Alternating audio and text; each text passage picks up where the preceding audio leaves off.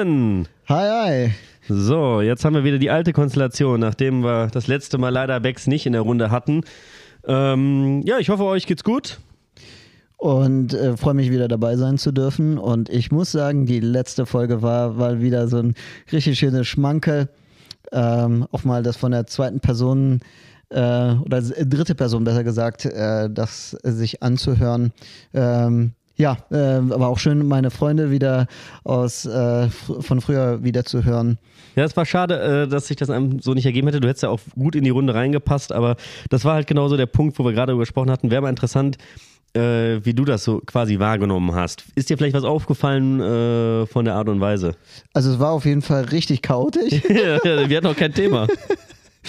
ja, und ähm, tatsächlich ähm, ich hatte das Gefühl, dass ähm, die Jungs so ein bisschen ängstlich waren. Oder so ein bisschen, ja. ja. genau, so ein bisschen ängstlich oder zurückhaltend und ähm, ja, äh, jeder hat dann nacheinander dann schon seinen Senf dazu gegeben. Es war schon witzig. Ne? Aber äh, ich glaube, nach zwei, drei Folgen, ähnlich wie bei uns, ähm, würde das auch ein witziges Potpourri geben. Genau.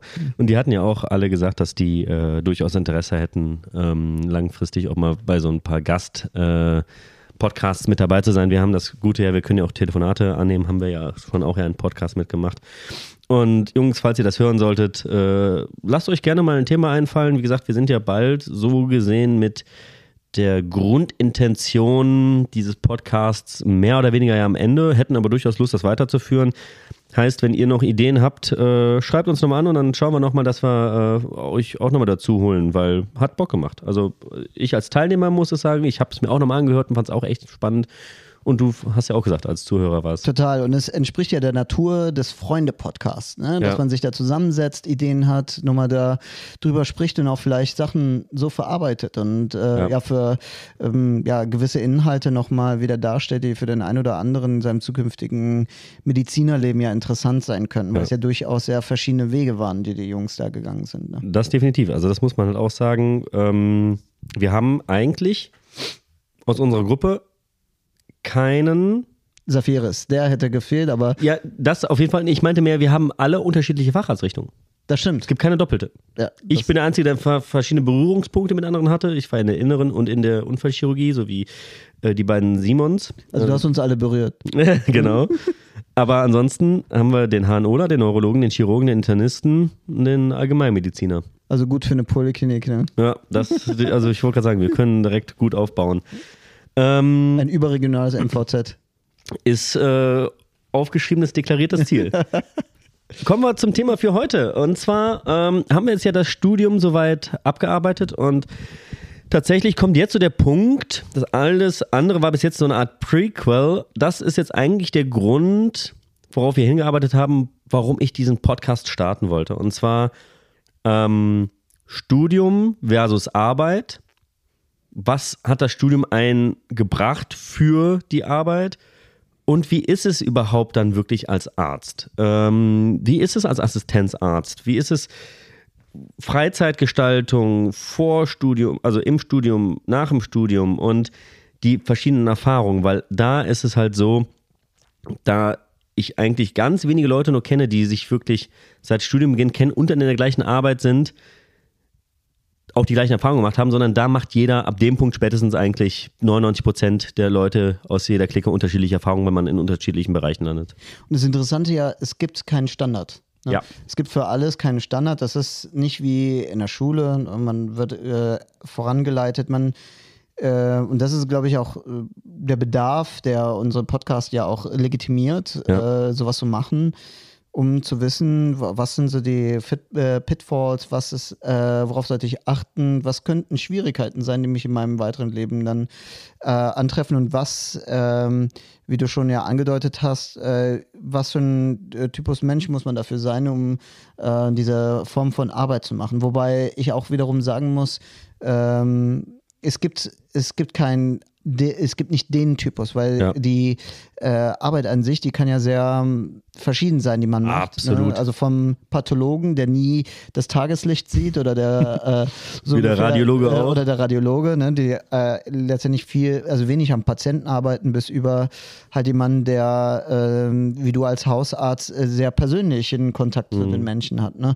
Das sind ja durchaus ganz große Bandbreiten und auch ähm, ja, rechtfertigt auch ein ganz anderes Arbeiten. Absolut. Also da finde ich es auch sehr schön zusammengefasst, weil ich habe auch mit den drei Richtungen, in denen ich gearbeitet habe, jetzt auch die Erfahrung gemacht, dass tatsächlich als Hausarzt habe ich so viel Patientenkontakt wie noch nie zuvor, weil meine Arbeit ist bedingt durch den Patientenkontakt. Äh, als Internist, ähm, das hatten wir, glaube ich, im letzten Podcast ja mit den Jungs auch schon so ein bisschen angerissen, ist es ja so, du machst halt Stationsarbeit und da geht halt viel über die Schwestern eigentlich. Du machst die Kurvenvisite und machst halt mehr Denkaufgaben im Hintergrund bist aber weniger am Patienten, außer du bist in der Ambulanz. Da kommt das so ein bisschen dem nahe, wie es als Hausarzt ist. Aber da sind auch die Patientenfälle ja nur punktuell. Das heißt, du hast eine halbe Stunde bis dreiviertel Stunde mit dem Patienten in der Ambulanz zu tun. Dann geht er auf Station und dann war es das erstmal. Dann kommt der nächste. Und als Hausarzt bleibst du ja begleitend dran. Und deswegen, klar, unterscheidet sich auch die Art und Weise der Belastung in der Assistenzzeit komplett unterschiedlich. Absolut. Dann steigen wir doch mal direkt mal ein. Und zwar haben wir uns eine Notiz gemacht, erste Woche, erster Monat, erstes Jahr. Und ich kann mich an einen Kollegen erinnern, der mir das damals ähm, äh, gedroppt hatte. Und ich finde, das ist ein schöner Aufhänger, wo wir jetzt auch ein bisschen uns langhangeln können. Erste Woche, sagt der Olli, ist so, da gibt es eigentlich kaum jemanden, der sich da nicht denkt, ach du Scheiße, worauf habe ich mich hier nur eingelassen? Du siehst den Wald vor lauter Baum nicht mehr. Du siehst nur zig Sachen, auf die du achten musst. Und du hast einfach das Gefühl, du bist der Sache einfach nicht gewachsen. Nach einem Monat hat man dann so das Gefühl, die eigene Station zumindest so ein bisschen zu überblicken, dass du halt weißt, wie so die Abläufe sind. Du bist aber immer noch gerade vor den ersten Diensten und so noch mega gestresst und das ist immer noch so ein Punkt, wo du denkst, ach fuck. Und nach einem Jahr hat man dann so ein Plateau erreicht, wo man eigentlich in seiner Klinik, in seinem Umfang, in seiner Blase, in der man sich da befindet, eigentlich insofern gut zurechtkommt. Du weißt zwar noch nicht alles, aber du weißt, wenn du fragen musst, wenn es drauf ankommt. Und äh, mit dieser Strickleiter vorausgesetzt können wir jetzt mal so ein bisschen unsere Erfahrungen äh, widerspiegeln, wie es bei uns war. Wie war denn deine erste Woche? Tatsächlich, ähm, man muss darüber mal nachdenken, wie das ist, als Student zu leben. Ne? Als Student ähm, hast du viel Zeit, die du für dich ähm, autonom sozusagen bestimmen kannst. Du kannst äh, gucken, ob du zur Vorlesung gehst. Du kannst äh, theoretisch immer mittags aufstehen und äh, auch dann abends was machen, wenn du willst. Du kannst, ja. wenn du, wenn das natürlich dein Lernpensum auch äh, hinbekommst mit dem Lernpensum. Und ja, du hast da jetzt nicht so die Ordnung drin, wie wenn du arbeiten gehst. Das ist ein ganz anderes Leben, ne? wie, wie das jeder kennt, wenn er zur Arbeit geht. Man muss, äh, man kann da nicht abends durchmachen, weil man hat ein Verantwortungsgefühl. Mhm. Ja, ich ähm, man hat, man möchte nicht äh, total mit dem Kater bei der Arbeit aufschlagen, weil man, weil sich das massiv auf die Arbeit auswirkt. Ne? Ja. Und das sind gerade anfangs. Ja, und ähm, das fühlt sich auch fort. Ne? Also es ist jetzt so nicht, dass äh, auch in der Zeit jetzt, wo ich sagen muss, äh, äh, auch wenn die Arbeit jetzt alltäglicher für mich geworden ist, heißt das nicht, dass ich jetzt äh, äh, mich an dem Abend davor äh, zuknülle, zusaufe und dann einfach ähm, da ganz entspannt äh, dann zur Arbeit gehe, weil ähm, ich dann, wenn ich dann weiß, dass ich am nächsten Tag nach, ähm, äh, acht Stunden äh, an einem Tumor operiere oder äh, wenn wir es übertre äh, betreiben wollen oder halt ganz viele Punkte habe und äh, allein dieses Verantwortungsgefühl erlaubt dir das nicht, sowas zu mhm. machen. Das ist, was so diese organisatorische im Alltag angeht, ähm, was ähm, das äh, Finanzielle äh, anging. Ich habe ja äh, letztendlich vorher ähm, so gesehen am, ja, an einer Ledersohle gekaut. Ja. Und äh, jetzt waren mir natürlich so finanziell mehr Freiheiten gegeben, sodass ich natürlich ähm, da weniger Probleme hatte. Das ist jetzt kein, nicht die Welt, aber man kann sehr gut als auch Berufsanfänger als Arzt äh, arbeiten, muss ich sagen. Ne? Ähm, da, also da gebe ich dir vollkommen recht. Meine Frage zielte mir darauf hin ab, wie war deine erste Erfahrung in der ersten Woche? Also die erste äh, Woche als äh, äh Ja genau, da wollte ich jetzt nämlich okay. darauf hinaus, weil äh, letztendlich in der ersten Woche war es ja so, ähm, dass äh, ich noch die Studenten ähm, Verhältnisse hatte. Mhm. Und ich erstmal froh war, ein Dach über dem Kopf zu haben. und ähm, ich hatte tatsächlich ähm, irgendwie, äh, war ich mehr mit Umzug und mit ähm, ja, so organisatorischen Sachen beschäftigt, als dass ich jetzt angefangen habe, ähm, mich groß mit medizinischen Themen zu beschäftigen. Und da mhm. ging es dann auch einfach darum, äh, zu wissen, okay, ich brauche jetzt erstmal äh, zehn Nummern. Ähm, ich habe ja, noch, wir hatten nicht direkt mit Diensten angefangen. Warst du auf Station zuerst die erste Woche oder bist du mitgelaufen? Mm, die, nö, das war nur der erste Tag, war so ein bisschen mitlaufen, danach direkt äh, Ambulanz. Ambulanz direkt, gar nicht mehr Station. Äh, beides. So, da gab es jetzt nicht so äh, die, es gibt es gibt eine Art Ordnung, aber die wurde bei mir ausgelassen, dort wo man halt ein Arschloch gebraucht hat, da hat man das Arschloch eingesetzt. Ne? Und äh, da, da war es halt so, äh, dass ich das der Lückenfüller war, äh, würde ich sagen. Und äh, dementsprechend war ich dann überall planlos, ne, wo ich mhm. eingeteilt worden ist. Äh, es, es, war bei mir ein bisschen, also um es kurz zu fassen, war chaotisch, mhm. ne, sowohl als auch, äh, also privat, sowohl als auch äh, beruflich, weil beruflich es äh, da keine richtige Einarbe Einarbeitung gab, so mhm. wie ich mhm. mir das vorgestellt habe, dass dann jetzt ein Arzt mich an die Hand nimmt, also mit Händchen halten mhm. durch die Klinik läuft und sagt, das ist ein Patient und du bist der Arzt und jetzt musst du dem in den Hals schauen, sondern es ging so, mhm. äh, ja, hier ist der Patient, äh, das ist die Akte, viel Spaß. so, so, und äh, äh, dieses, ähm, das ist äh, und äh, das zog sich ja also die ganze erste Zeit bei mir. Äh, das war so letztendlich die, ähm, die Erhaltung mhm. in der Klinik oder die Tradition. Es gibt ja in jeder Klinik so eine Tradition, wie mhm. ein Arzt herangeführt wird, äh, ins Wasser springen, mhm. ne, ins kalte Wasser. Und ähm, letztendlich halte ich davon ähm, ich würde nicht sagen, dass das schlecht ist, aber ich würde auch nicht sagen, dass es die ideale Form mhm. äh, der Ausbildung ist. Aber da muss man ja auch an die Verfügbarkeit von Ärzten denken. Mhm. Du, wenn, wenn du eine, als Berufsanfänger eine Stelle ausfüllst, dann kannst du davon ausgehen, dass der Chef vielleicht auch mal ähm, äh, sich lieber ein fortgebildeter, oder sagen wir mal einen Facharzt nehmen würde mhm. und die ausfüllen äh, würde, aber die nicht bekommen hat. Und mhm. deswegen äh, nimmt er dann halt mal einen ähm, ja, Berufsanfänger. Mhm. Das heißt dann wiederum, ergo kannst du davon ausgehen. Der weiß auch, dass da vielleicht nicht alles zu 100 Prozent. Äh, äh, ja, oder ne, du weißt, dass einfach das Haus Leute braucht. Ne? Ja.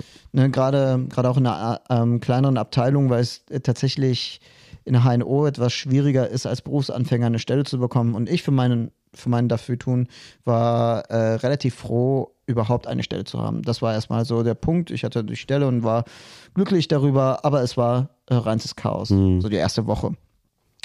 Ähm, wie war bei dir die erste Woche? Ähm, eigentlich sollte man meinen, so wie das Haus intern war, strukturiert. Äh, aber ich bin ja, wäre nicht Olli, wenn nicht bei mir immer irgendwas dazwischen funkt. Also es war so, dass es tatsächlich die erste Woche, die ersten zwei Wochen Einarbeitungen sind. Heißt, du wurdest äh, einem anderen alt äh, erfahrenen Assistenten äh, zugewiesen äh, und der hat mit dir die ersten zwei Wochen zusammen Station gemacht. Also rein Station, nur Ambulanz, da musstest du schon weiter erfahren für sein, ähm, bevor du da hingekommen bist. Aber äh, das waren erstmal zwei Wochen rein Station. Wir gehen aber jetzt erstmal auf die erste Woche ein, wo du Visite gemacht hast und du halt einfach mit dem anderen Assistenten zusammen äh, die Kurvenvisite gemacht hast, die Briefe geschrieben hast und du wurdest da so rangeführt. Bei mir war es natürlich so, dass aufgrund von akuten äh, Ausfällen bei uns meine Einarbeitung quasi flach gefallen ist. Story of my life. Äh, erster Tag, äh, es hieß ja, äh, in der Morgenbesprechung noch ja, äh, nee, erster Tag war noch mit äh, anderen Assistentin. Äh, dann war aber der andere Arzt, äh, der mit mir auf Station, also waren immer zwei Ärzte pro Station, ist halt krank geworden und dann waren irgendwie eine Rotation, weil das eine konnte nur da besetzt werden, sodass ich dann quasi ab Tag zwei erstmal alleine Visite machen muss und alles drum dran. Und das war aber für mich gar nicht so schlimm, weil A war immer noch trotzdem ein anderer Arzt mit dabei und ähm, ich hatte das Glück, dass äh, in meinem PJ, in der zweiten Rotation, in der inneren, die mich relativ damals schon echt viel haben machen lassen, weil die ja wussten, dass ich eigentlich auch schon fertig gewesen wäre. Sodass äh, Kurvenführung und Visitenführung und so jetzt für mich nicht so dramatisch war. Und da bin ich aber relativ behutsam angeführt worden. Nichtsdestotrotz muss ich sagen, ähm, wenn du dann das erste Mal vor dieser Kurve sitzt und da sind 24 Patienten drin, für die du verantwortlich bist und du die ganzen Medikamente übergucken musst, was interagiert mit was. Und dann hatte ich zum Beispiel auch einmal ein Krea übersehen von war jetzt nicht viel, war vielleicht 1,5 vor einer Choro, wo die Kontrastmittel bekommen, wo die Niere halt in Ordnung sein muss, wo dich dann der Oberarzt anruft und dir erstmal einen Einlauf macht, warum ich nicht auf das Kreal geachtet habe ähm, und dass die Choro jetzt abgesagt werden muss und so und dann äh, guckst halt drüber und also kurz Choro heißt Koronarangiographie, das ist eine ein Herzkatheter, genau. Untersuchung des Herzens. Ja. Danke, genau. Ähm, vergessen noch zu erklären. Das ist immer auch noch so ein, auch so ein Ding, man vergisst nach einer Zeit so ein bisschen bestimmte Sachen zu erklären, weil das immer so im Alltag drin ist. Voll. Jedenfalls ähm, war das dann auch so ein Punkt, wo ich dann irgendwann so dachte, nach ersten vier, fünf Tagen, wo ich mir dachte, ach du Scheiße, also das ist, also dass das viel ist, hatte ich mir schon immer gedacht, aber anfangs fühlt man sich so ein bisschen straucheln. Das Gute ist, ich hatte halt richtig Glück, das Kollegium in dem Haus, wo ich zuerst gearbeitet hatte, war halt einfach Bombe. Ich sage immer, wir waren die beste Leidensgemeinschaft der Welt. Also das muss man halt schon sagen, ähm, top Leute und die haben einen immer unterstützt und deswegen ging es halt auch echt easy. Es war zwar schon auch überfordernd, aber die erste Woche, aber ich glaube, das ist nicht nur in der Medizin so, ich denke überall, wo du anfängst nach einem Studium, äh, wo man einfach nur Theorie durchgeballert hat und du auf einmal in die Praxis geworfen wirst, ist es überall so, dass die erste Woche immer äh, erschreckend ist. Und wie war das so? Ich hatte ja auch bei äh, ökonomisch für dich mit Umzug und auch so organisatorisch, ökonomisch organisatorisch. Also, da ich erstmal dann aus Dresden zurückgezogen bin und äh, ich dann mit äh, Irina zusammen erstmal ein Jahr bei meinen Eltern gewohnt habe, war das ähm, erstmal Umzug, wir waren dann schon quasi bei meinen Eltern erstmal wohnen, weil wir noch nicht wussten, wo wir dann. Äh, Hat dazu genug Zeit gehabt, noch genau, also da war halt klimatisieren und das so. war genau alles voll. Ja. Und also finanziell Gehalt wurde bei uns immer erst Ende des Monats ausgeschrieben, das heißt in der ersten Woche war noch gar kein Gehalt da, das heißt da war halt noch Stud Students Life pur plus Arbeiten wie ein großer, also das war äh, so richtig äh, schlechteste aus beiden Welten, aber ähm, ja sagen wir mal so, es war ähm, die Aussicht auf ein volles Gehalt zu bekommen, war schon anders als jetzt auf dieses Studentenhäppchen, was man im PJ bekommen hat mit diesen 400 Euro. Dieser erste Brief oder dieses erste, äh, die, äh, diese erste schwarze Nummer, die dann oh ja. auf dem Konto. Ich habe mir davon ein Stethoskop gekauft. ja, das äh, auf jeden Fall, da, um, da muss man ja, ein Kollege von mir, der hat sich eine Rolex geholt. Ach krass. Oh, was für ein Gehalt hat er gehabt, Alter? Der, der, äh, er, hat, er, hat, einen Teil von dem Gehalt genommen und daraus eine Rolex gemacht. Äh, ich ja, wollte gerade sagen. Ja, ähm, also, der hat sich immer ganz tolle Geschenke gemacht zu, seinem, zu irgendwas. Das war, war ganz witzig. Ja. Ähm, aber hab, nicht das, was ein Arzt eigentlich so. Ich habe tatsächlich das teuerste Stethoskop von Littmann mir geholt. Äh, was ich schon im Studium immer geil fand, das war auch immerhin 600 Euro, ähm, ähm, die ich dafür gelatzt habe. Also 600 Euro? Ja, die sind nicht günstig, die äh, Cardiology Masters. Äh, die sind schon. Aber du hörst echt, also das ist. Ist da ein Röntgengerät dabei oder? ich meine, ich kann es echt nicht anders beschreiben, wenn du wirklich den Unterschied mal von einem normalen Stethoskop und dem hörst, auf einmal verstehst du, warum Leute sagen, man hört die Färbung des Tons. Also das hört sich echt, also du hörst einen ganz klaren Unterschied. Du kannst sogar das konnte ich jetzt nicht, aber ein, äh, eine Kollegin hatte gesagt, dass ähm, äh, sie damit, und das konnte sie auch tatsächlich beweisen, äh, Linkschenkelblock hören konnte. Also die konnte hören, dass dadurch halt, wenn beide Herzen nicht, äh, kann man nicht synchron schlagen, kannst du das damit hören, weil das so präzise ist in der äh, russischen Weiterleitung. Gut, dann haben wir die erste Woche durch. Kommen wir zum ersten Monat. Ähm, wie war für dich so die Akklimatisierung nach einem Monat in der Klinik? Ja, wie gesagt, also ich hatte dann, mh, sagen wir mal, einen groß, Teil des Umzuges war ich dann schon durch. Ich hatte auch nicht so viele Sachen. Und ähm, letztendlich muss ich, äh, so organisatorisch hatte ich alles ähm, dann auch so, so diese ganzen Formalien erledigt und ja, äh, mit der Arbeit, man hat das Haus jetzt kennengelernt, kennt die Wege, mhm. hat schon jetzt so ein paar Nummern gespeichert auf dem Handy, und, äh, aber trotzdem ist man noch total grün in den Ohren, hat noch keine Orientierung. Ähm, aber es war dann so, dass man dann die ersten ja, Momente hatte, wo man sich dann gewundert hat. Also ich erinnere mich, als ich das erste Mal auf Station war, äh, da dachte ich mir, okay, dann mache ich mal Visite. Die Schwestern hatten so ein bisschen Ahnung, ich keine. und äh, dann ging die Visite los, dann habe ich die Visite gemacht und ja, und dann am Ende dachte ich mir, hey, Station ist doch kein Problem, ist doch mhm. voll einfach. Ähm, ja, aber bis ich dann gemerkt habe, äh, und dann erstmal nicht wusste, mhm. ich wusste nicht, was muss ich machen? Ne, was ist jetzt die nächste Aufgabe? Also die mhm. Schritte, ähm, äh, dann ist mir am Nachmittag hat aufgefallen, ah ja, ich muss noch ähm, Briefe schreiben. Die Patienten müssen ja auch irgendwie nach Hause. ne? Und die Anordnungen müssen realisiert werden und die äh, alles, was man so gequatscht hat und man will ja ganz viel bei der Visite für den Patienten. Das ist ja eigentlich machen. eine To-Do-Liste, die ja eigentlich erstellt wird während der Visite. Ja, ja, gut. Ne? Und wie gesagt, ich hatte, äh, sagen wir mal, eine sehr rudimentäre Einführung. Deswegen war für mich äh, das mal so ähm, ähm, einfach probieren äh, überstudieren, so nach dem mhm. Motto. Und das war, ne, das war nicht so schön, weil ich dann plötzlich um kurz vor Dienststurz gemerkt habe, okay, ich muss noch äh, alle Briefe schreiben in der HNO. Mhm. Liegen ja nicht so lange, ne? die liegen dann halt so ein paar Tage und dann, wenn dann die halbe Station geht, äh, dann hast du erstmal ähm, ja, äh, dann äh, die frühen Abendstunden mitgebucht. Ne? Hattet ihr ein äh, Schreibprogramm oder einen Schreibdienst? Ähm, man, wir, hatten, wir haben ein Schreibprogramm, aber ähm, da muss man Lizenzen besorgen. Mhm. War, so weit war ich noch. okay. Also die muss ich noch so. Äh, und ich hatte äh, ganz, ganz wichtige Sache: Textbausteine. Ja, ja, ja, ja. Textbausteine, die macht man sich ja über die Zeit fertig und um da so ein bisschen schneller durchzukommen. Und äh, wir hatten ja noch so Patienten, die wir ähm, die zur OP für den nächsten Tag einbestellt worden mhm. sind. Da hat sich der Stationsarzt mit äh, gekümmert und äh, aufgeklärt und ja, ähm, klär, äh, das kann ich auch noch vom äh, praktischen Jahr, klär mal einen Patienten auf, über eine OP, die du selber noch nie durchgeführt hast. Mm, ja, besonders und, dankbar. Und, und, der Patient natürlich ja sehr spezielle Fragen stellt. Ne? Aber äh, das ist das Wichtige, oder das kann ich, äh, das machst du schon automatisch, um ehrlich zu sein, am Anfang, weil du ja keine Ahnung hast. Du fragst. Ne? Du fragst wegen jedem, äh, wegen jedem Scheiß und das sollst du auch. Ne? Und äh, es gibt immer Verantwortliche dafür, die, die, äh, die du fragen sollst, ne? die auch dafür extra ähm, ja, eine Verantwortungsposition haben.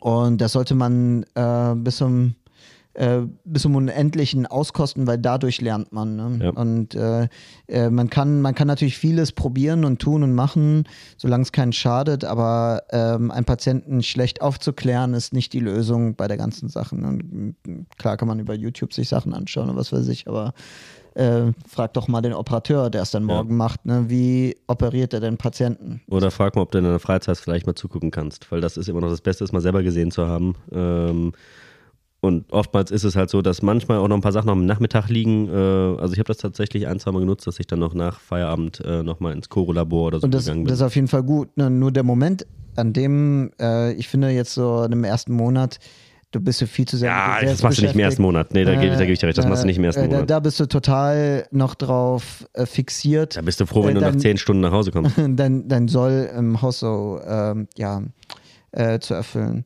Ja, und äh, ich weiß auch auf jeden Fall, wir hatten, wir bin nie zum Essen gekommen. Mhm. ne, das ist auch so eine Sache, ne? Die, wie organisiere ich nicht nur meine Arbeit, äh, sondern wie organisiere ich es, wann gehe ich aufs Klo, wann, mhm, ich äh, sagen, wann, esse ich, wann trinke ich. Die Grundbedürfnisse. Wie, ja, also äh, äh, da muss man auf jeden Fall sich die paar Minuten nehmen. Ja.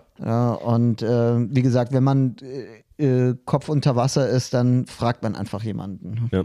Es war tatsächlich bei mir im ersten Monat ähnlich. Ähm, man hat dann die Station, wie gesagt, bei uns war es dann halt äh, immer so, dass man, das fand ich auch gut, immer wochenweise auf Stationen eingesetzt worden ist und als Anfänger wurde man halt tatsächlich die ersten vier, fünf Monate auf derselben Station äh, behalten, damit man da so eine Übersicht bekommt. Und ähm, das. Ja, äh, äh, nur kurze Rückfrage.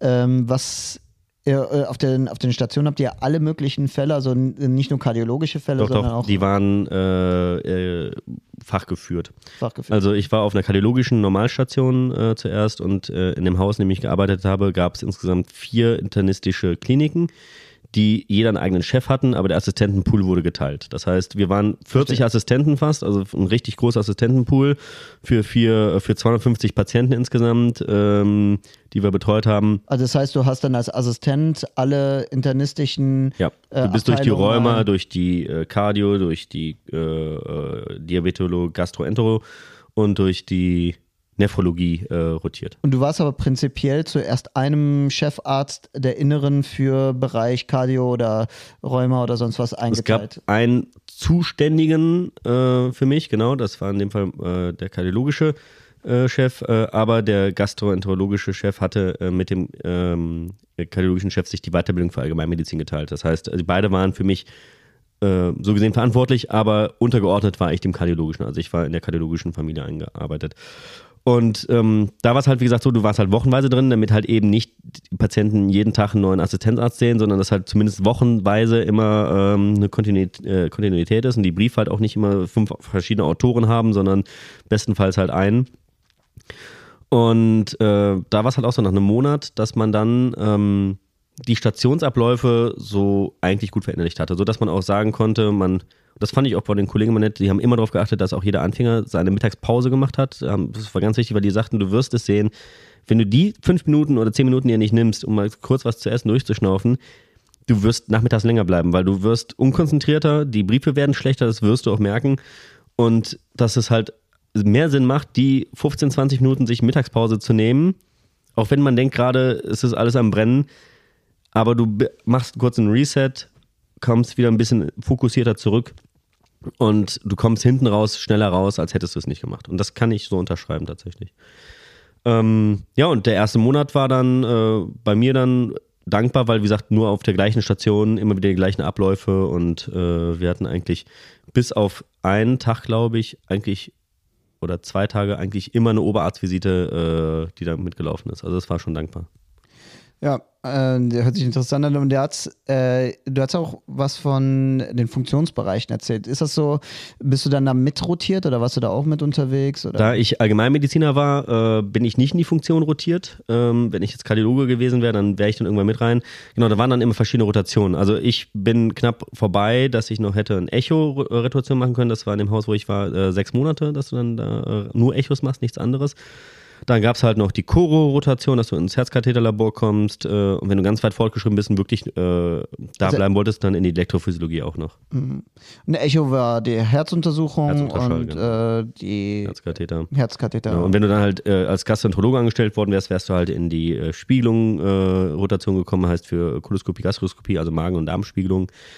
Und ähm, das ist dann aber vielen erst vorbehalten gewesen, wenn du halt länger als drei Jahre da warst. Vorher machst du dann halt äh, den sogenannten Common Trunk, der offiziell so nicht mehr ganz so in Form äh, existiert, aber das hat man sich noch ein bisschen noch angepackt, dass die ersten drei Jahre erstmal so Grundlagen sammeln waren und es dann spezialisierst du dich so ein bisschen.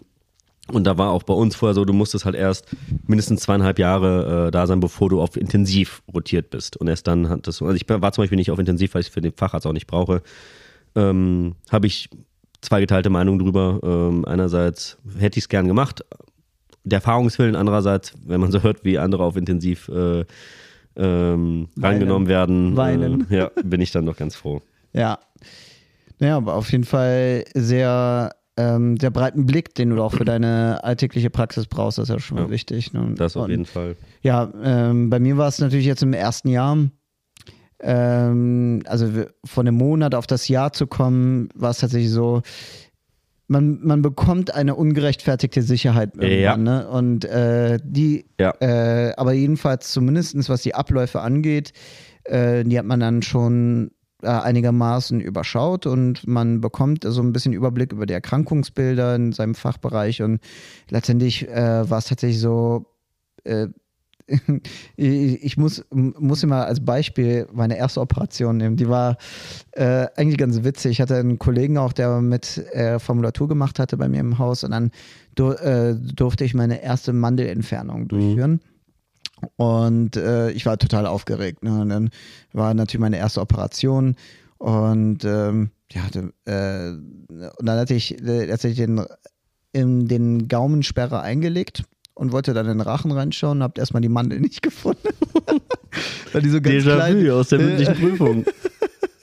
Und die, genau, die waren so klein und äh, dann habe ich so geguckt und äh, ich muss ja auch dann erstmal eine Sperre einstellen. Mhm. Das ist auch, äh, das als erstes. Ne? Und ich habe schon gesehen, wie die äh, OP-Schwester schon die äh, Augen verdreht hat und mhm. äh, einfach äh, nur, noch genervt war von mir. und, äh, und ich so, oh, und habe da, da, rumgespielt mit diesem Stück Metall und Mund auf, Mund zu, Kopf nach links, Kopf nach rechts. Ja, äh, und ähm, ich, ähm, es, war ich, es war jetzt nicht so, dass ich alleine war. Auf der Fensterbank saß dann der Oberarzt und hat dann auf seinem Handy Schach gespielt oder sowas. Ich weiß auf jeden Fall, oder er hat irgendwie also Social Media sich angeschaut. Jedenfalls hat er da äh, sich genüsslich erstmal hingesetzt und mich schwitzen lassen. Ähm, das macht einen wiederum obedient, würde ich sagen. Das macht auch einen ehrfürchtig vor der Arbeit und das ist auch, glaube ich, wichtig, dass man solche ja. Momente hat. Und ähm, ja, letztendlich hat sich das dann eingestellt und dann äh, erinnere ich mich richtig, wie ich geschwitzt habe, so geschwitzt mhm. habe unter der Haube hindurch gingen die Schweißtropfen über die Nase schon mm. auf den Patienten. so gefühlt. Es war, äh, ich hatte, wir haben ja so, mal ja einen Kasakan, also mm. ein OP Bekleidung. Und diese OP-Bekleidung war hellgrün und am Ende der OP war sie dunkelgrün. ja, aber weil ich so sehr geschwitzt habe. Äh, das war aber dann, ähm, natürlich hat dann der Kollege Oberarzt dann mir so ein bisschen gezeigt, wie diese OP, man hat sie ja theoretisch, aber äh, den Menschen ja. wirklich explizit vor sich liegen zu haben mit ja. seiner individuellen Anatomie, das ist schon was ganz anderes. Ne? Fühle ich total. Also bei mir war es, ähm, ich durfte das war dann nicht im ersten Jahr äh, per se, sondern im ersten Jahr, als ich in der Orthopädie dann noch gewesen bin, auch einmal äh, eine Kreuzbandruptur und mehrere ähm, Menisken auch operieren. Unter Anleitung natürlich. Also ich habe vorher natürlich zigmal assistiert äh, und dann irgendwann, nachdem die gesehen haben, dass ich eine Assistenz auch ganz gut war und die wussten ja auch alle, ich werde eigentlich Hausarzt, aber die haben gesehen, ich bin mit den Händen nicht ganz ungeniert haben sie dann, nachdem ich dann zigmal das gemacht habe, assistiert habe, die Sehnen bearbeitet habe und alles drum dran, also viele Schritte auch äh, mit zubereitet habe und viele Teilschritte auch mal alleine gemacht habe, dann auch mal als Schmankerl mich eine komplette OP mal auch durchführen lassen. Und ähm, das ist, kann ich ganz voll, also bei der erste, die ich komplett alleine gemacht habe, war halt auch eine äh, Meniskektomie, also gerissener Meniskus, den man dann halt arthroskopisch äh, operiert, ist das kleinste, was du chirurgisch so machen kannst. Ähm, außer jetzt eine in der Orthopädie, mhm. äh, außer, also jetzt außer einer Naht setzen. Ähm, und auch relativ simpel. Aber es war halt, ich fühle mit dir allein nur, du hast vor zigmal gesehen, wie der Zugang mit dem Skalpell äh, auf beiden Seiten der Patellasehne gemacht wird, damit du mit dem Arthroskop reinkommst. Aber selber derjenige zu sein, der entscheidet, ich schneide jetzt da rein, ähm, um den Zugang zu setzen, was sonst so simpel aussieht, da war ich auch erstmal ein bisschen baff, so nach dem Motto, tastest so ein bisschen und auch die OP-Schwestern kamen alle super zurecht. Man hat schon richtig gemerkt, ach Olli, mach hinne jetzt. Ähm, und äh, dann auch einmal mit dem Shaver dann im Kniegelenk zu sein und dann halt auch äh, die, den Meniskus dann halt, wie viel nimmst du jetzt wirklich weg und was lässt du den Patienten drin? Und das waren halt so Sachen, ähm, das ist halt das eine, ist zigmal zu sehen, aber dann wirklich das erstmal selber zu machen, noch was ganz, ganz anderes, gar keine Frage.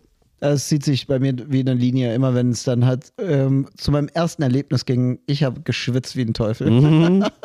ja, aber das ist, wie gesagt, also ich glaube, diese Ehrfurcht, die muss man sich dann wichtig, beibehalten ja. und dann auch den Respekt natürlich vor dem, was man äh, macht. Man ist, es ist ja ein Dienst am Menschen, ähm, und auch eine ja, Verantwortung, der, der man auf jeden Fall gerecht werden muss. Und äh, äh, es ist zum Glück äh, zumindest so hierarchisch im Krankenhaus organisiert und äh, ähm, ja, strukturiert, dass es immer jemanden gibt, den man fragen kann oder hinzuziehen kann, der einem hilft. Ne? Ja. Da kommen wir direkt vielleicht auch zu einem weiteren Thema, äh, wo es ja auch so ein bisschen darum ging. Ähm, hat das Studium einen auf die Arbeit vorbereitet? War das etwas, wo man sagen kann, ich habe da einen Mehrwert von gehabt und auch wirklich die unterschiedlichen Typen, die im Studium glänzt haben und die in der Arbeit glänzen. Waren das die gleichen Charaktere oder was kann man da so rückblickend sagen? Ist, also, das finde ich immer noch eine sehr spannende Frage, weil das entscheidet sich tatsächlich erst für viele Ärzte mit der Assistenzarztzeit, ob dieser Beruf wirklich was für einen ist. Ja, tatsächlich. Ich war, ähm, es, gibt, es gibt verschiedene Sachen, äh, die wichtig sind im Studium.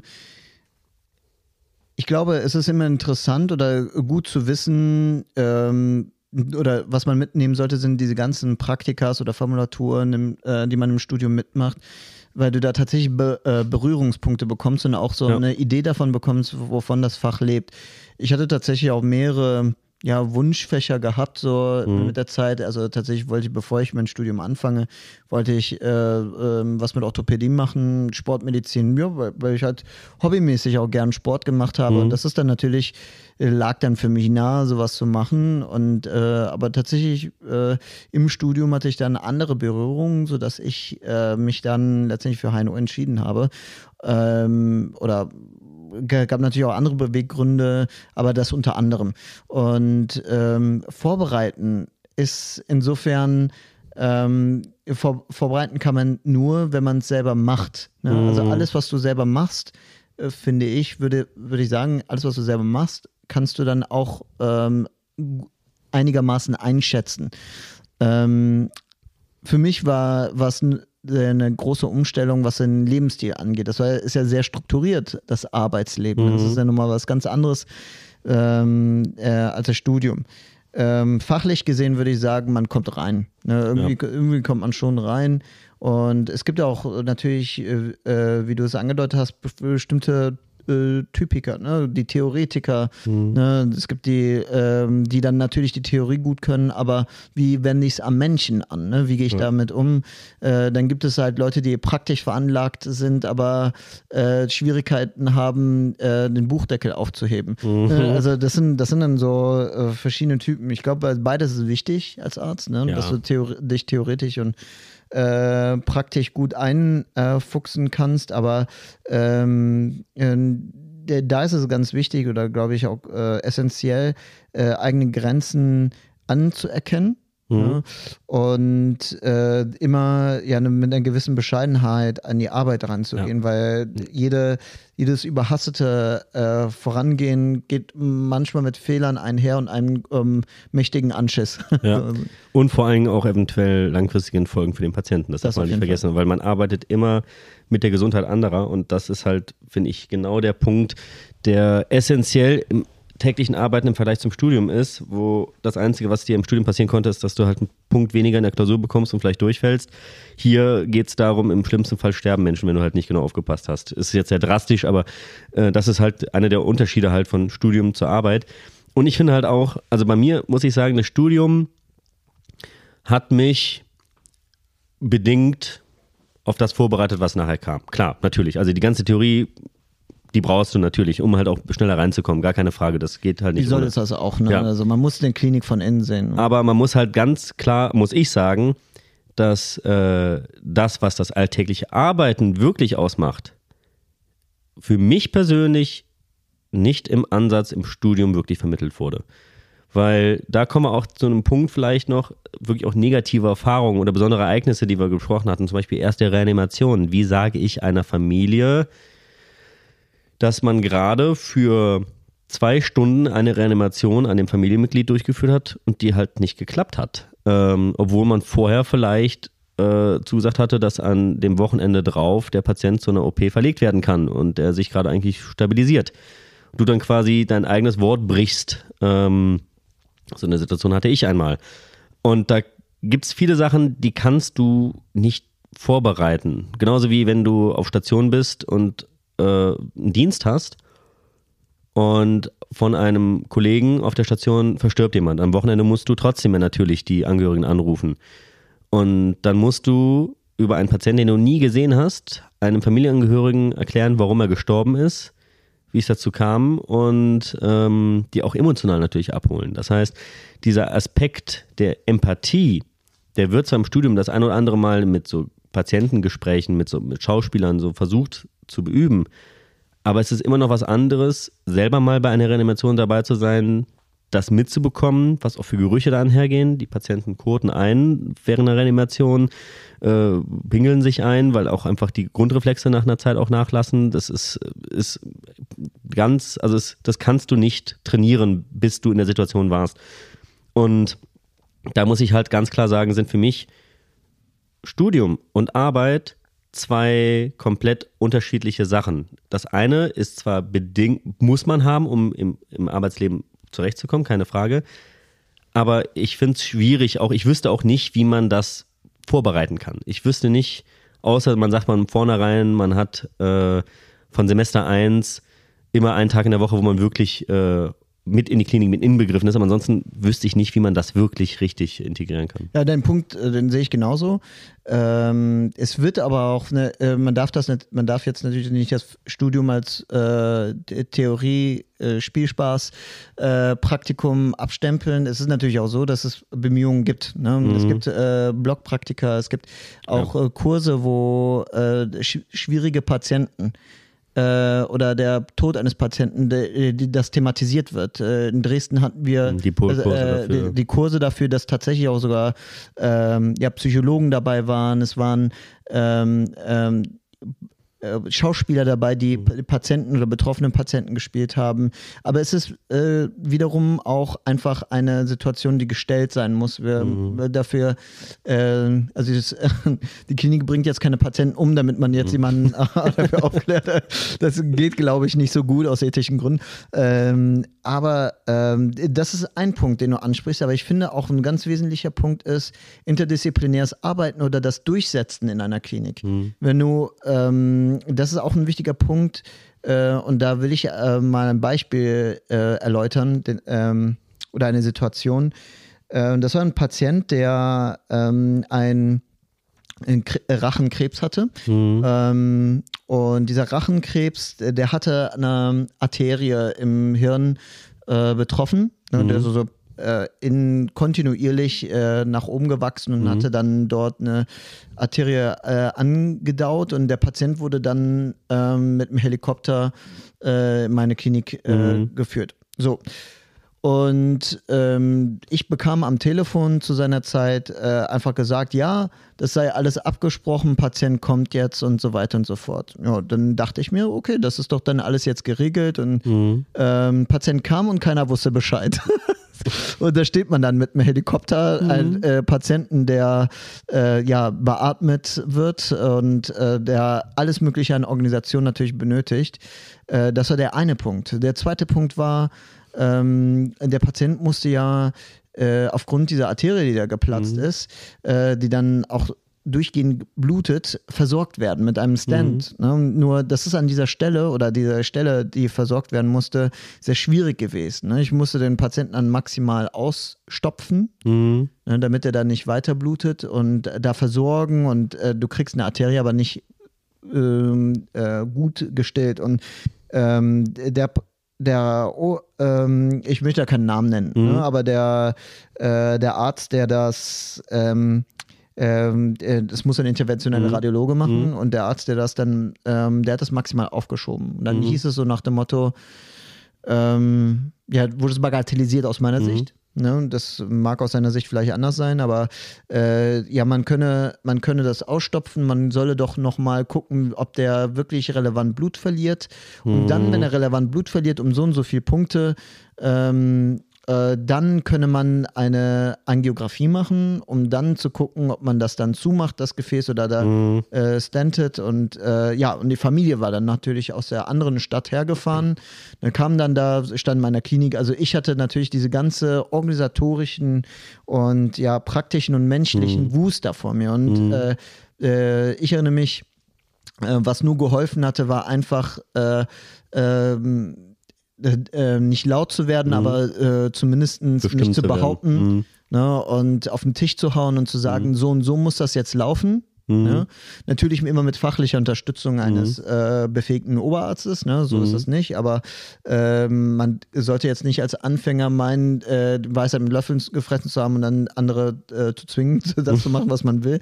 Aber zumindest, äh, wenn man einen Plan hat und einen Plan auch vorgegeben mhm. bekommt oder zumindest einen abspricht mit einem Oberarzt, dass man den dann auch entsprechend verteidigt, wenn man keine ja, sinnvollen Gegenargumente bekommt. Ne? Ja. Und ich erinnere mich, da kam es pulsierend aus der Nase raus mhm. und aus dem Mund und äh, aus allen Ecken und äh, letztendlich äh, konnte der Patient dann gerettet werden mhm. dadurch. Aber äh, ähm, äh, da musste ich kämpfen. Mhm. Da musste ich für die Behandlung des Patienten kämpfen. Das ging nur durch äh, ja, ein entsprechendes Gespräch. Und wichtig ist, äh, was ich auch in meiner ganzen Laufbahn erlebt habe, oder super wichtig. Also, das ist eigentlich, da geht nichts drüber.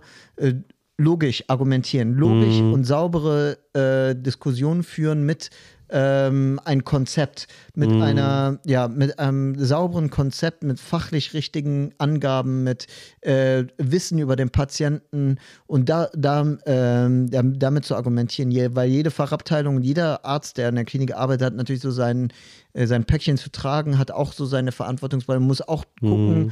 wo er bleibt und was er jetzt als erstes macht. Ne? Mhm. Und da ist es wichtig, da die Einschätzung zu haben und dann auch entsprechend dann die Kommunikation so zu gestalten. Das würde ich sagen, das habe ich niemals im Studium gelernt und das ja. kann man auch im Studium meiner, äh, meines Erachtens nicht abbilden. Ja, das gebe ich gebe ich dir vollkommen recht. Also das Interdisziplinäre, also wir hatten das Glück bei uns, dass wir eigentlich mit den äh, Chirurgen, die mit uns die Ambulanz geteilt haben, eigentlich ganz gut zurechtkamen, aber es gab dann immer doch wieder Patientenfälle, die so dem einen oder anderen äh, zugeordnet werden können. Und da muss man manchmal dann, wie du schon sagtest, halt wirklich ganz klar erklären, warum das jetzt die andere Disziplin ist äh, und nicht die eigene, um halt auch einfach den Patienten gut zu versorgen. Selbst wenn man das äh, manche Sachen vielleicht selber machen könnte, man aber gesehen hat, dass zum Beispiel bei einem äh, Ilios-Bild das halt sinnvoller ist, dass der chirurgisch liegt. Darmverschluss. Genau. Ähm, und das muss gegebenenfalls, also wenn es wirklich ein kompletter Ilios wird, also ein kompletter Darmverschluss, dann muss das auch operiert werden. Und äh, da macht es keinen Sinn, dass der erstmal internistisch liegt, bis es sich verschließt, sondern dass man da halt das frühzeitig plant, nur als Beispiel gegriffen. Aber da gebe ich dir vollkommen recht. Das ist, ähm, sind Sachen, ähm, die halt auch über das Fachliche hinausgehen. Also da kommt man auch so ein bisschen, jetzt kann man weiter ausholen, auch auf die Charakterfrage an, die man als Arzt haben muss, um äh, auch vernünftig zu arbeiten, weil man wird gegen auf verschlossene Türen rennen und die muss man auch erstmal öffnen, weil das muss man auch lernen, hinter dem, was man selber denkt, zu stehen, nicht arrogant zu werden dabei, aber wie du schon sagst, fachlich, inhaltlich und logisch strukturiert das dem anderen Kollegen da bieten, um die Dringlichkeit zu erklären, warum das jetzt gemacht werden muss. Und das ist etwas, das kannst du aus Büchern nicht lernen, sondern das kann man mitbekommen aus dem Alltag heraus.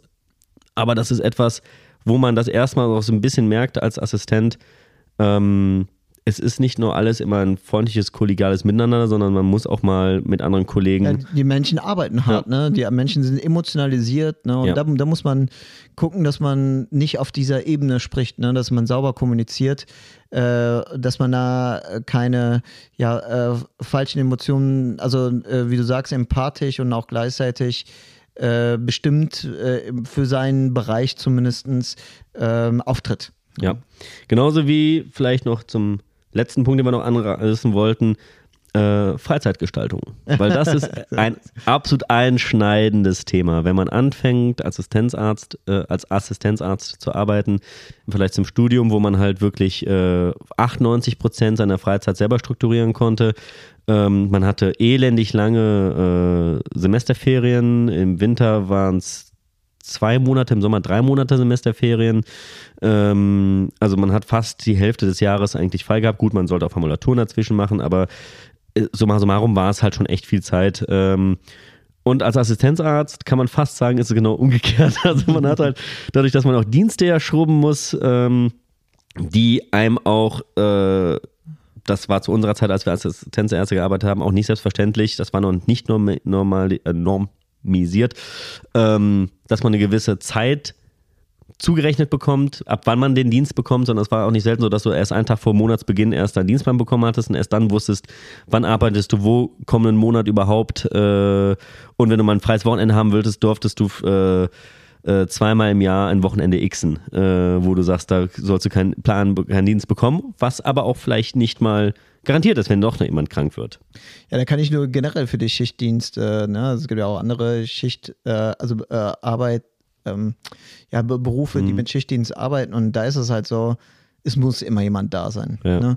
Und es wird immer wieder mal vorkommen oder es kann immer wieder mal vorkommen, dass auch jemand mal äh, an einem Wochenende Dienst hat und dann äh, leider erkrankt ne? und äh, dann jemand einspringen muss. Und das ist natürlich, das schmerzt. Ich kenne keinen, der so hart gefickt worden ist wie du in deiner Assistenzarztzeit. Du kannst ja mal berichten. Nein, nein, nein, nein, also gut. Also es, äh, es gab schon, äh, sagen wir mal, arbeitsrechtlich auch bedenkliche Momente.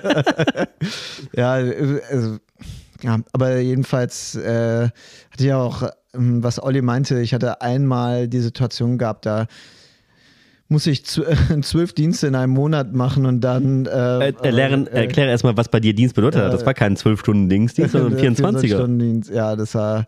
Ähm, aber äh, das war ein Rufdienst, äh, Olli. Das war jetzt kein äh, Anwesenheitsdienst, das muss man auch wiederum Na sagen. Na gut, okay, ne? aber trotzdem. Äh, ja, aber äh, dann äh, zwölf Tage äh, im Monat das Handy aufzuhaben, um jederzeit zu wissen, okay, dass du nachts reingerufen werden kannst, weil irgendwer auf Intensivstation blutet oder wie auch immer, das ist ätzend. das war, aber äh, worauf ich hinaus wollte eben, äh, oder worauf, auf was für ein Thema ich hinaus wollte, ist, dass Schichtdienst generell äh, ist es belastender, ja. als wenn du natürlich äh, deinen 9-to-5-Job hast. Ne? Und äh, äh, da ist gerade äh, Work-Life-Balance mhm. wichtig, ne? dass du äh, dein zur richtigen Zeit schläfst, deine Rituale hast, ne? dass du auch dann deine privaten Veranstaltungen, also sei es jetzt ein Käffchen mit deinem Kumpel oder sonst mhm. wie, äh, wahrnimmst, weil ich habe wahr, äh, oder was wir beide wahrgenommen haben, ist tatsächlich die, das Rückfahren der sozialen Kontakte ja. ist eine ganz normale Sache. Und das ist aber auch gleichzeitig ein Fehler. Da muss man aktiv dagegen anarbeiten, um ja. seine Freunde, Familie äh, zu besuchen, weil äh, oder seine Kontakte generell zu pflegen, weil das führt tatsächlich dazu, dass man dann äh, sonst auf Dauer vereinsamt. Ja, das ist so. Definitiv. Also das ist halt das Problem, ähm, klar, man hat dann mehr und mehr mit den Leuten aus der eigenen Klinik zu tun. Das ist halt in der Natur der Sache, weil das halt dann die Leute sind, die du am meisten noch siehst. Und man macht dann auch häufig mit den Assistenten was. Aber auch die bestehenden Kontakte, ähm, das ist, also ich kann mich erinnern, ich war für insgesamt vier oder fünf Monate im Zwischen- bzw. Spät- und Nachtdienst eingetragen. Und ich habe zum Teil meine Eltern in der Zeit nicht gesehen. Selbst meine äh, Verlobte habe ich in der Zeit zum Teil mal für zwei Wochen nicht gesehen, weil ich dann genau wenn ich nach Hause kam, ist sie zur Arbeit. Und wenn sie wieder kam, war ich noch schlafen und bin dann abends aufgestanden, um dann, wenn sie schlafen gegangen ist, äh, zur Arbeit zu fahren. Ähm, und das sind halt so Sachen, ja, es ist in der Praxis anders. Da hast du halt, wenn du frei hast, hast du frei, aber es ist halt die Zeiten schwimmen. Du hast halt nicht um 16 Uhr, dass du den Stift fallen lassen kannst, sondern dann kommen noch ein paar Rückrufe und da ist das und das und das Dach. Das ist im Schichtdienst oft mal was leichter, dass wenn halt deine Schicht rum ist, ist die Ablöse da ist es zwar auch nicht immer so, dass du dann den Stift fallen lässt, sondern dann machst du deinen Patienten noch fertig, hast da noch was. Also auch da hältst dich noch ein bisschen drin, aber du hast halt nicht so zum Beispiel wie jetzt in der Praxis noch die Papierkrake, die dann hinten noch an dich rankommt und dann hast du ein paar, ein paar Versorgungsamtanträge und so einen Spaß noch, äh, den du machen musst. Ähm, aber um nochmal auf äh, Studium und Arbeit nochmal äh, drauf zurückzukommen, es ist halt, glaube ich, auch deswegen auch so hart, weil du halt aus einer maximalen freien Zeit in eine maximal unfreie Zeit direkt in einem übergehst. Äh, und ähm, das ist der Sprung ins kalte Wasser einfach. Ja, ne? das ist und was halt noch mal mehr ein mental rannimmt, ist, dass du halt nicht wie im Studium diese Insel der Semesterferien hast, äh, wo du halt sagst, okay, da hast du jetzt zwei Monate frei oder drei. Nee, nee, nee, das sind nur noch sechs Wochen aufs gesamte Jahr. Und ähm, die Tage sind ja auch heilig. Ja. Das ist, du vergötterst diese Tage, du ja. arbeitest darauf hin, du zeichnest dir den Kalender ein mit einem roten Stift und ja. äh, äh, guckst ja nur noch mit äh, ja, blinkenden Augen drauf. Ich ne? habe tatsächlich genau deswegen nie länger als eine Woche äh, Urlaub genommen, weil ich äh, sechsmal so eine Insel im Jahr haben wollte, worauf ich hinarbeiten konnte, habe die mir so gleichmäßig verteilt. Ähm, weil das ist halt zum Beispiel ein Unterschied Klinik versus Praxis. In der Praxis, ich habe letztes Jahr, also dieses Jahr, nur fünf Tage Urlaub gehabt. Äh, gut waren ein paar Fortbildungen dabei. Ich brauchte aber auch keinen emotional, weil ich kann halt in der Praxis selber mein Stresslevel bestimmen. Ich kann halt sagen, ich möchte jetzt so und so lange arbeiten. Ich habe selber noch äh, neun Monate lang jedes zweite Wochenende äh, geimpft am Wochenende. Ähm, weil aber auch ich das so bestimmen konnte und dadurch ist halt das Mindset ganz anders. Deswegen brauchte ich auch, ich habe das auch nicht so als schlauchend wie im Krankenhaus empfunden, wo du nie weißt, wann ist dein nächstes Wochenende betroffen, weil jemand krank ist und jemand den Dienst besetzen muss. Und das ist halt, äh, wo man schon sagen muss, dass, ja, im Studium hat man diese Probleme nicht. ja, gut, ja, das auf jeden Fall. Und hm, ich muss auf jeden Fall sagen, dass ähm, äh, ich, ich finde diesen Spruch ganz gut. Äh, drei Sachen treffen sich nie äh, Zeit, Jugend ja. Geld. Ja, ja. Und äh, das bewahrheitet sich dann auch so. Ne? Ich glaube, ja. ich würde würd uns immer noch als Jungen äh, äh, einstufen, aber ähm, und Geld hat man auch äh, zumindest so, dass man damit ganz okay leben kann, aber die Zeit fehlt einem. Ja, ne? definitiv. Und äh, da ist es wichtig, dann die so einzustellen, dass man dann auch einfach glücklich sein kann. Und äh, meiner Meinung nach geht ähm, geht auch einfach äh, das Glück auf der Arbeit nur damit einher, wenn du klare Ziele hast. Ne? Also wie du das klare Ziel hattest, ich möchte ähm, in die Praxis gehen, ich möchte das machen, was ich will und äh, mhm. auch auf die Art und Weise, das, äh, das äh, hat dein persönliches Glück befeuert, genauso wie meins, dass ich wusste, was ich mache. Und äh, ich glaube, da, das Schlimmste, was sein, äh, was man machen kann, ist, ähm, irgendwas mal so anzufangen, zu gucken, wie es ist. Das funktioniert nicht. Ja, das, das definitiv. Und das ist genau der Punkt, da wollte ich gerade auch nochmal, um so ein Fazit zu ziehen, äh, um die Frage nochmal zu beantworten, äh, Studium versus äh, Arbeiten, ähm, dass es häufig so ist, dass einige, die im Studium sehr, sehr gut waren, so ein bisschen von der Arbeit im Praxisalltag enttäuscht sind, weil es halt ganz anders ist als das, was man im Studium gezeigt bekommen hat. Weil da ist halt eben nicht mehr dieses theoretische Wissen so vordergründig, sondern man hat ganz andere Sachen, mit denen man sich auch einmal beschäftigen muss. Ähm, aber auch kann auch trotzdem sein, auch selbst äh, ähm, wenn man eher der Praktiker war, merkt man einfach, dass trotzdem das Arbeit nichts für einen ist. Aber ähm, ich glaube, um das so ein bisschen festzuhalten, die Situation ist, dass das Studium nicht eindeutig zeigt, ob aus einem, also guter wenn ein, schlechter Arzt äh, wird, guter ja. oder schlechter Arzt wird. Ein Arzt hat nicht nur, wie du sagst, eine theoretische Befähigung, sondern auch eine menschliche. Ja, und, und, das zeigt sich erst ab Arbeitsbeginn. Genau darauf wollte ich hinaus. Danke. Ich hatte gerade irgendwie so äh, mich aufgehangen. Ähm, aber das ist genau der Punkt. Das Studium also einer meiner ehemaligen Chefs hatte mal gesagt, mit dem Studium war man erst auf der Arztschule und man fängt seine Ausbildung erst im Krankenhaus an. Und das finde ich hab, ist genau mein Denken auch vorher immer, das Studium ist quasi nur eine weitere Form der Oberstufe in Anführungsstrichen gewesen und so richtig seine Ausbildung zum Mediziner fängt man erst im Krankenhaus als Assistenzarzt an. Total. Und wenn man, äh, ganz ehrlich, da muss man auch ehrlich zu sich sein und das ja. auch äh, wichtig für die Zielsetzung ist, zu schauen, ist äh, auch dieser je, jeweilige Facharzt für mich der richtige. Ne? Ja. Es kann so gut laufen, dass man von Anfang an äh, den Facharzt macht, auf den man Bock hat, ne? wie mhm. bei dir und bei mir. Aber es kann genauso gut sein, dass es vielleicht nicht mein Ding gewesen wäre, auch nicht zu arbeiten oder sonstiges. Ich kenne ne? zwei Kollegen, die auch, die, muss man auch sagen, die eine Hose hatten, das für sich einzugestehen und nochmal in die Facharztrichtung gewechselt haben. Kenne ich zwei. Und das ist keine verlorene Zeit aus meiner nee, Sicht. Nee, absolut nicht. Nee, gerade da, du kannst nie genug in andere Bereiche reingeguckt haben, gerade als Arzt. Also das ist ja, macht ja gerade auch unsere Profession so ein bisschen aus, überall so ein bisschen, also nicht nur ich als Allgemeinmediziner, sondern auch andere Kollegen, klar, über so ein bisschen mitreden zu können. Ähm, das ist ja genau das, was uns von einem Programm unterscheidet, dass wir halt einfach ähm, so ein bisschen in andere Fachbereiche mit reinstecken, aber auch das, was wir gerade auch schon sagten, diese Menschlichkeit vor allen Dingen auch noch mitlernen müssen. Und das ist halt, ähm, also ich denke, ich bin auch ein gutes Beispiel, auch mit Schulnote und allem drum und dran. Ich hatte nie so ein äh, reibungsloses Leben, was äh, Schulnote angeht, im Studium, auch wie gesagt, die Prüfung da mal nicht geklappt. Aber das Feedback, was ich bekommen habe, seitdem ich als Arzt arbeite, ist eigentlich recht positiv, weil ich halt darin aufgehe, weil ich halt immer lieber am Menschen als an Büchern gearbeitet habe.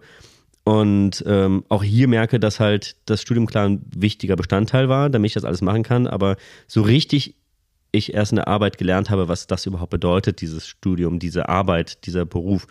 Und äh, jeden Tag aufs Neue mich freue, das machen zu dürfen, weil ich genau merke, rein vom Studium gab es ein paar Momente, wo ich jetzt nicht sagte, ich breche ab, um Gottes Willen so nicht, weil ich war froh, dass ich hatte, aber wo ich Angst hatte, dass das, ist das das Arztsein? Weil das, das hätte mich nicht abgeholt. Das war mir einfach viel zu theoretisch und das war einfach viel zu weit weg. Und ich merke halt für mich, Gott sei Dank, dass halt ähm, das tägliche wirklich ganz anders ist. Auf jeden Fall. Und äh, ich bin froh, dass wir beide angekommen sind und ich hoffe, ja. dass ihr auch, äh, die gerade zuhören, ähm, die richtige Entscheidung fällen, aber es ist auch nicht schlimm, äh, nicht die perfekte Entscheidung von Absolut. Anfang an zu fällen. Und darum geht es auch nicht. Es ist, äh, ähm, es der ist, Weg ist das Ziel. Äh, genau, der Weg ist das Ziel. Und vor allem ist äh, es wichtig, äh, sich auszuprobieren, Praktikas mitzunehmen, das alles äh, für sich ernst zu nehmen und auch realistisch zu gucken, was, was bin ich für ein Mensch. Und wenn es das am Ende nicht ist, es gibt alles Mögliche. Also es ist, äh, die Bandbreite ist groß und ihr könnt alles werden. Ja, definitiv. Ja, ja. Und äh, ja, dann danke ich euch auf jeden Fall fürs Zuhören und ähm, wir werden auf jeden Fall nochmal das nächste Mal mehr über die Assistenzarztzeit und die, das äh, ganze Theoretische und Praktische nochmal referieren und uns auslassen und auskotzen. Und äh, ich hoffe, ihr äh, schaltet zu. und äh, wünsche euch auf jeden Fall, da wir jetzt Postweihnachten haben, einen guten Rutsch ins neue Jahr und äh, dann bis ganz bald. Dem kann ich mich nur anschließen. Ähm, bis jetzt hat es uns sehr viel Spaß gemacht, euch hoffentlich genauso sehr. Ähm, wir werden uns thematisch äh, über das eine oder andere hier noch auslassen ähm, und äh, freuen uns, wenn ihr genauso viel Spaß daran habt wie wir. Dann auch in dem Sinne äh, einen guten Rutsch und bis demnächst.